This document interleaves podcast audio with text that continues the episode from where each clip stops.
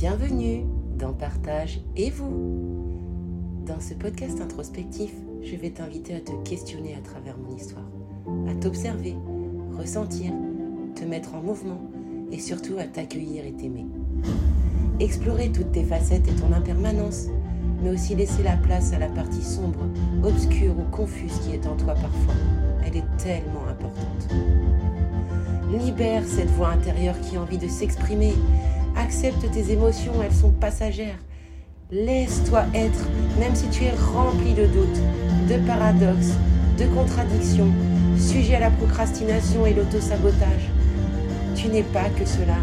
Rien n'est figé, tout change. Tu es juste humain et c'est parfait comme ça. Ensemble, nous allons chercher notre identité afin de mieux vivre avec nous et les autres.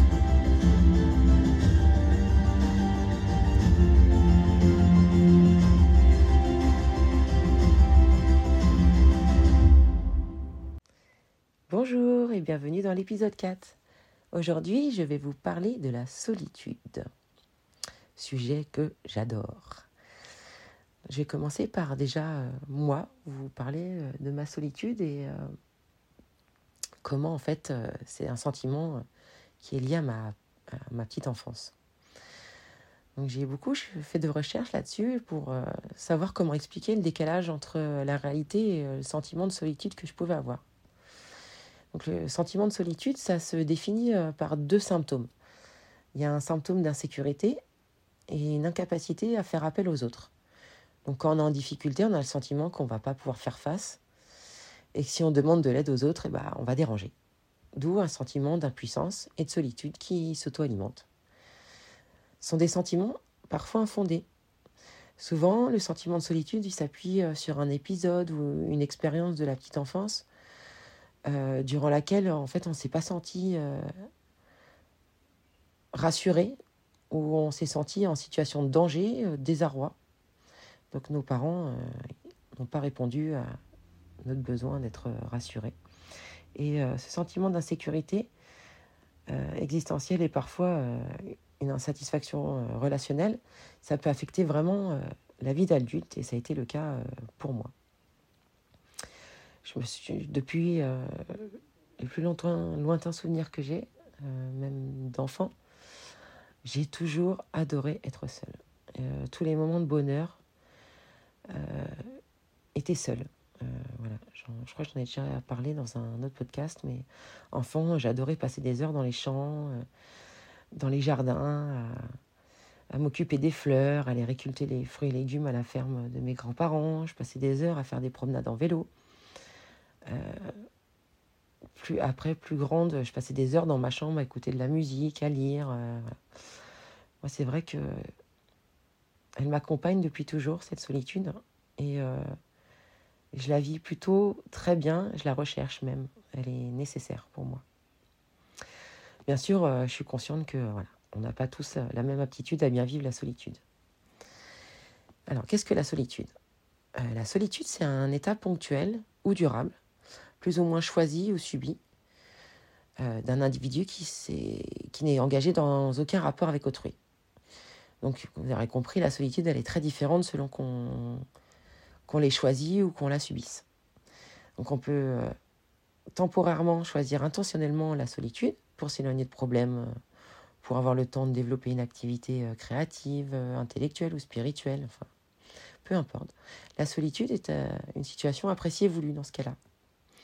En revanche, la situation subie de solitude chronique et intense est très très douloureuse je veux faire une petite note parce que la solitude est à différencier pour moi de l'isolement social. L'isolement social, ayant travaillé dans le domaine social euh, et d'accompagnement, euh, j'y étais beaucoup confrontée, notamment avec euh, les personnes âgées et le système des aidants où il y a une vraie difficulté là-dessus. D'ailleurs, ça me vient comme ça, donc je vais vous parler d'elle parce que c'est euh, une podcasteuse pardon, que j'ai rencontrée euh, sur l'Académie du podcast. Et euh, c'est une femme d'une générosité, d'un recul et d'une aide pour, pour autrui incroyable. Et elle a un superbe podcast qui s'appelle Sweet Papy, où euh, justement, euh, voilà, elle a fait des entretiens, des interviews avec des gens qui travaillent dans le domaine des personnes âgées, des aidants, et elle cherche vraiment à, voilà, à changer la vision des gens, de l'État, le fonctionnement en fait, concernant les personnes euh, âgées euh, en difficulté, euh, les aidants, parce que quand on est aidant, on se retrouve dans une vraie situation d'isolement social et de solitude parfois. Et donc l'isolement social, en fait, ça désigne un manque d'interaction sociale. C'est en, raison de différents facteurs, hein. ça peut être social, psychologique ou physique. C'est une cause importante de mortalité et une source de souffrance analogue aux souffrances physiques. Donc l'isolement social, euh, c'est pas un événement prévisible, hein. ça peut survenir à n'importe quel moment dans la vie. Ça crée un fort sentiment de solitude chez la personne. Et euh, c'est le, enfin, ça se définit comme le fait d'avoir peu de contacts ou des contacts de faible qualité avec les autres. Donc vous l'aurez compris, la solitude, c'est donc une, conséquence pardon, de l'isolement social. Alors, quelles sont les grandes causes de la solitude? Donc, elles sont pas une liste exhaustive, mais euh, de manière générale, moi, je l'ai pu le constater euh, dans mes emplois ou en lisant euh, différentes lectures. les grandes causes, c'est souvent la monoparentalité, la vieillesse, le handicap, le chômage, les bas revenus, la situation socio-professionnelle, le manque d'autonomie. Voilà. Donc les personnes plus touchées, forcément, vous l'aurez compris, c'est les, jeunes adultes, les femmes, les chômeurs, les citadins, les personnes âgées, les personnes qui vivent seules, qui ont un faible revenu ou peu de diplôme. pour beaucoup, la, solitude, euh, elle est exclusivement négative. Donc certes, quand on se dit euh, seul, c'est souvent euh, l'expression d'un manque, d'une douleur intime.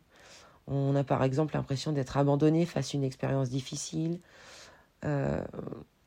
ou s'occuper d'un proche dépendant, comme j'ai pu l'évoquer juste avant. Mais on réalise aussi des activités variées tout seul, sans que ça soit forcément associé à un sentiment négatif se promener, préparer le dîner, se détendre sur le canapé, euh, réfléchir aux impressions de la journée, lire un bon livre. En fait, on s'en rend pas compte, mais bon nombre d'entre nous, eh ben, on a des moments euh, de solitude qu'on trouve infiniment précieux. Donc, qu'est-ce que c'est pour moi les clés d'une bonne solitude? Bah, C'est de voir la solitude en tant que liberté par rapport à des contraintes, ou en tant que liberté de s'engager dans, s'engager des activités souhaitées on peut enfin se laisser aller, donc c'est profondément apaisant. Sauf si on bascule dans un sentiment d'isolement désagréable. C'est toujours à craindre, hein. même si on a consciemment désiré se retrouver seul pour se reposer, ça peut être parfois euh, difficile euh, à vivre par la suite. Euh, bon, en tout cas, si on est immunisé contre ce risque, si, si on vit également la solitude comme la liberté de, c'est-à-dire en façonnant le temps passé avec soi-même d'une manière qui nous profite réellement.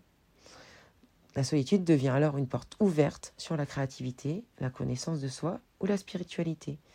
Et c'est un peu ce que je veux vous faire comprendre euh, euh, dans la réalisation de ce podcast, de tout ce que je vous partage, de la nécessité, pardon, la nécessité de l'introspection. C'est qu'en fait, tout ça se fait en solitude avec soi-même. Et moi, ça m'a permis d'évoluer, euh, de, trouver euh, ce pourquoi j'étais faite, le, sens que je voulais donner à ma, enfin la direction que je voulais donner à ma vie, pardon. Et voilà, je, pour moi la solitude, c'est une rencontre avec soi. C'est l'occasion d'un retour sur soi, éventuellement sous forme de rêverie, hein, mais savoir que le rêve est accessible. On y trouve la paix, et le temps nécessaire pour passer en revue euh, nos expériences passées, présentes. On pèse nos pensées, nos émotions, on réfléchit à nos relations avec les autres, sans en attendre une quelconque illumination hein, d'ailleurs. C'est intéressant de s'engager euh, dans cette forme d'introspection. Il y a un philosophe, euh, oh non, c'est une philosophe, je crois, c'est Anna Arendt, elle y voit une forme de dualité qui favorise l'indépendance et l'autonomie. D'ailleurs, je vais trouver, a une petite phrase, c'est ah, La solitude implique que, bien que seul, je sois avec quelqu'un, c'est-à-dire moi-même. Elle signifie que je suis deux en un. je peux me poser des questions et recevoir une réponse. Je trouve ça juste fabuleux cette phrase. Bon, en tout cas, là, moi je pense que la solitude permet une rencontre intime avec soi-même. Ça nous enseigne en fait à se suffire et à faire preuve d'indulgence envers euh, nos faiblesses et nos besoins. On pense euh, aussi, enfin moi dans mes moments de solitude, solitude pardon, je pense souvent avec affection à ceux que j'aime, mes amis, ma famille. Et ça, ça m'inspire de la gratitude, quoi. Dans cet état, de solitude, euh, où donc je suis physiquement seule, j'ai l'impression d'être connectée aux autres et de faire partie d'une communauté. Donc euh, voilà pourquoi moi je veux sortir de cet euh, aspect uniquement Alors bien sûr, nos proches, ils participent à notre bonheur, mais nous imposent aussi un travail épuisant.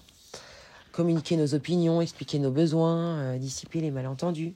La société aussi parfois où nous vivons euh, elle nous rend mal à l'aise, elle nous exclut, elle nous éloigne de nos idéaux. Donc garantir une euh, coexistence satisfaisante et saine, c'est pas toujours évident. On peut même euh, se sentir seul, même sans isolement social. Hein. Donc, indépendamment de la fréquence objective de nos interactions avec les autres, on, peut se sentir seul sans être seul pour combattre la solitude, il faut absolument pas multiplier les initiatives pour euh, sortir de l'isolement. Il faut également changer d'état d'esprit et adopter de nouveaux comportements. Et j'en viens donc euh, aux cinq habitudes euh, que moi j'ai pour lutter contre la solitude. Donc déjà, je m'interroge sur mes besoins.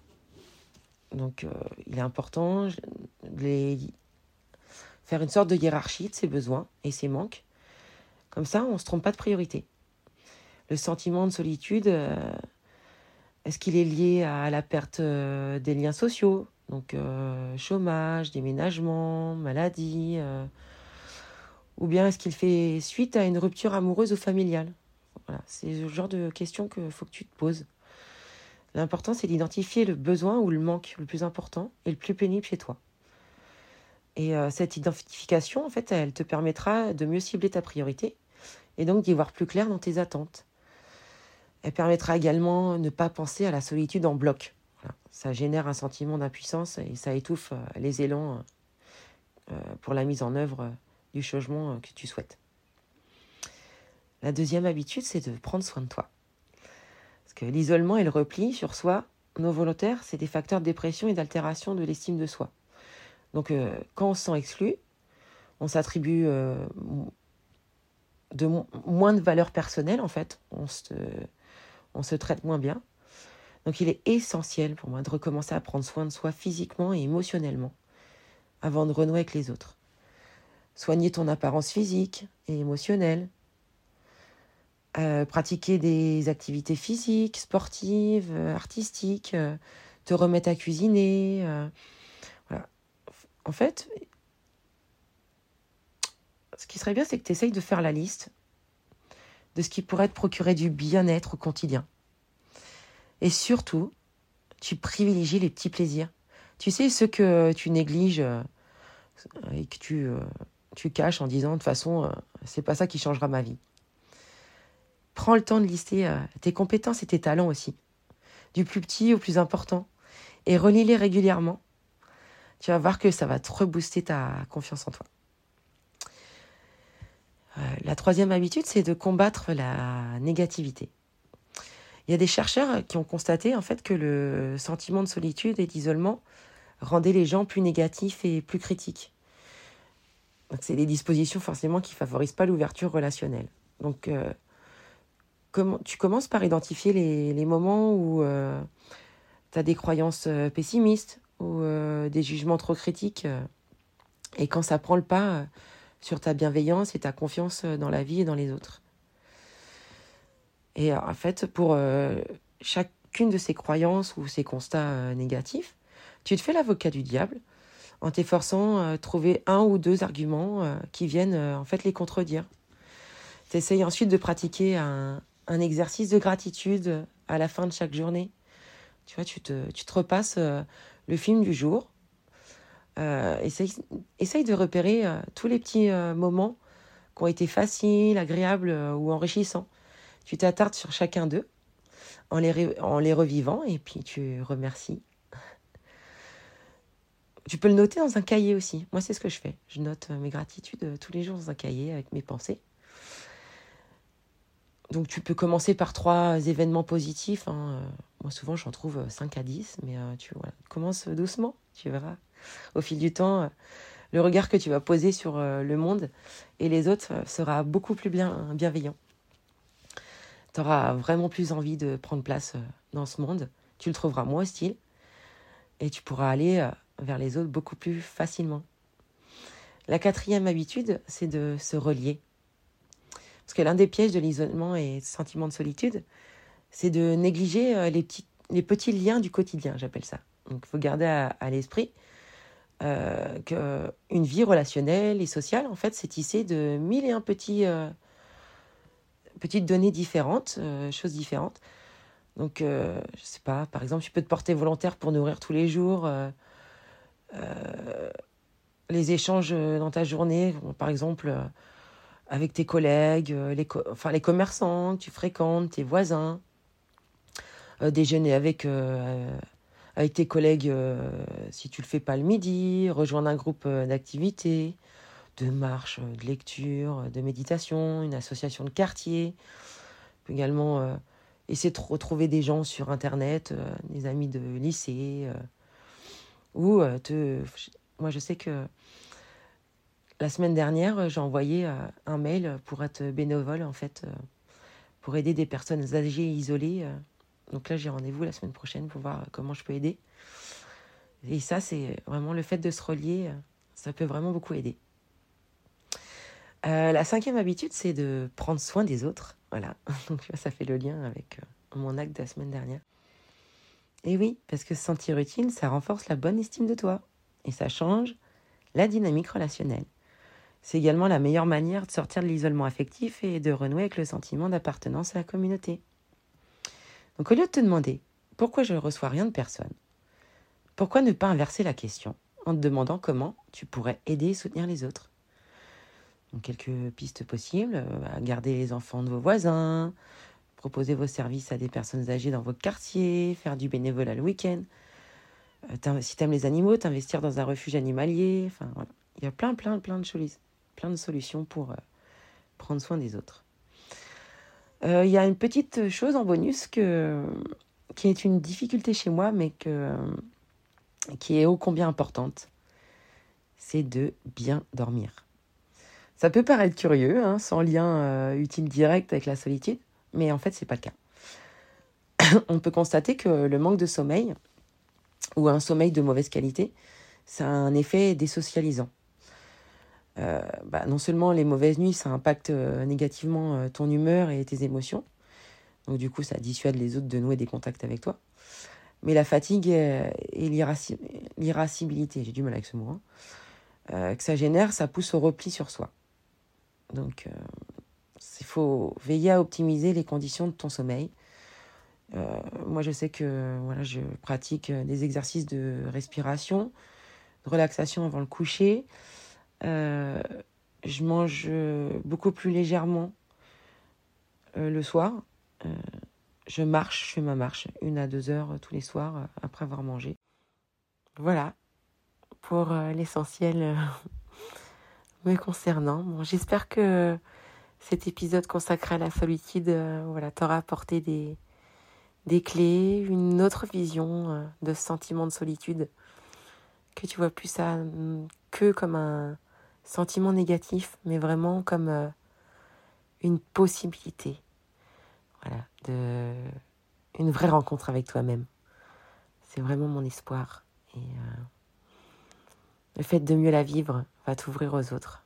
C'est incroyable d'ailleurs. On s'en rend pas compte sur le moment, mais une bonne solitude choisie, c'est vraiment euh, bénéfique.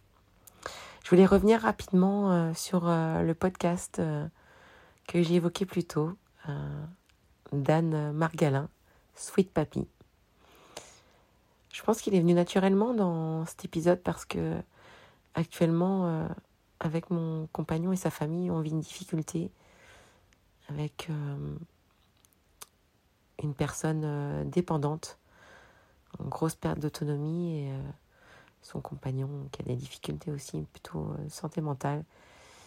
Et on est confronté à différents interlocuteurs, des informations différentes.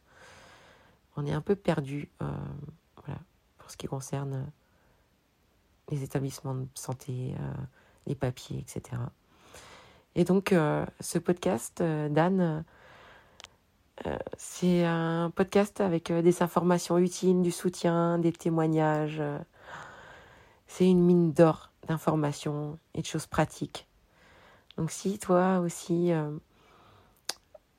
tout simplement, tu souffres, tu souffres de dépendance ou tu es une personne de ta famille, tu es aidante ou qui en la personne est en perte d'autonomie, enfin, voilà, ça peut vraiment être un super outil pour toi. si vous voulez vraiment euh, partager ça parce que c'est une femme incroyable, tellement généreuse. Enfin, moi, les, échanges que j'ai pu avoir avec elle, euh, c'est d'une richesse et pourtant, c'était pas long, mais très, très, très riche. Et euh, elle est toujours là pour nous venir en aide. Enfin, j'ai rarement vu des, des personnes aussi tournée vers l'humain dans ma vie. elle est juste exceptionnelle. Enfin, voilà. Et enfin, euh, l'épisode de la semaine prochaine. Donc déjà le cinquième épisode, hein. Ça passe, incroyable. Il sera consacré à quelque chose que j'ai caché pendant très très très très longtemps, qui a été une vraie honte pour moi et euh, qui est encore une difficulté aujourd'hui, parfois dans euh, les difficultés de la vie, ça a tendance à revenir. Ce sont les troubles alimentaires, la boulimie, l'hyperphagie, euh, restrictions, euh, le yo-yo. Enfin voilà, je vais vous retracer tout mon parcours en fait d'ancienne obèse. tout ce que j'ai mis en place, ce que j'ai changé, ce que j'ai appris pendant ces, dernières, ces six dernières années où euh, voilà, j'ai une grosse perte de poids de 40 kilos. J'ai réappris à manger. Et j'ai constaté euh, que j'étais pas seule en fait à, vivre tout ça. Il fallait que je sorte doucement de la honte et que ça faisait partie de ma mission de vie euh, d'aider d'autres personnes à sortir de cette honte. Et c'est en ça que c'est pour ça d'ailleurs, une des raisons pour lesquelles je veux devenir coach et aider sur ces problématiques euh, et cette problématique euh, essentielle, car euh, se nourrir c'est essentiel et ça devrait pas être difficile. Voilà. Je te souhaite une belle fin de journée et je te dis à très bientôt. C'était Laetitia. Si tu as trouvé cet épisode intéressant ou utile et qui peut l'être pour quelqu'un d'autre, n'hésite pas à le partager. Je t'invite aussi à me faire des retours. Ils sont très importants pour moi. Si tu souhaites échanger sur l'épisode, me poser des questions, que je développe une thématique plus en détail, tu trouveras les liens de mes réseaux sociaux sur le descriptif de l'épisode. Tu peux me contacter en privé si tu souhaites plus de confidentialité. Je te remercie pour ton écoute attentive et te donne rendez-vous au prochain épisode.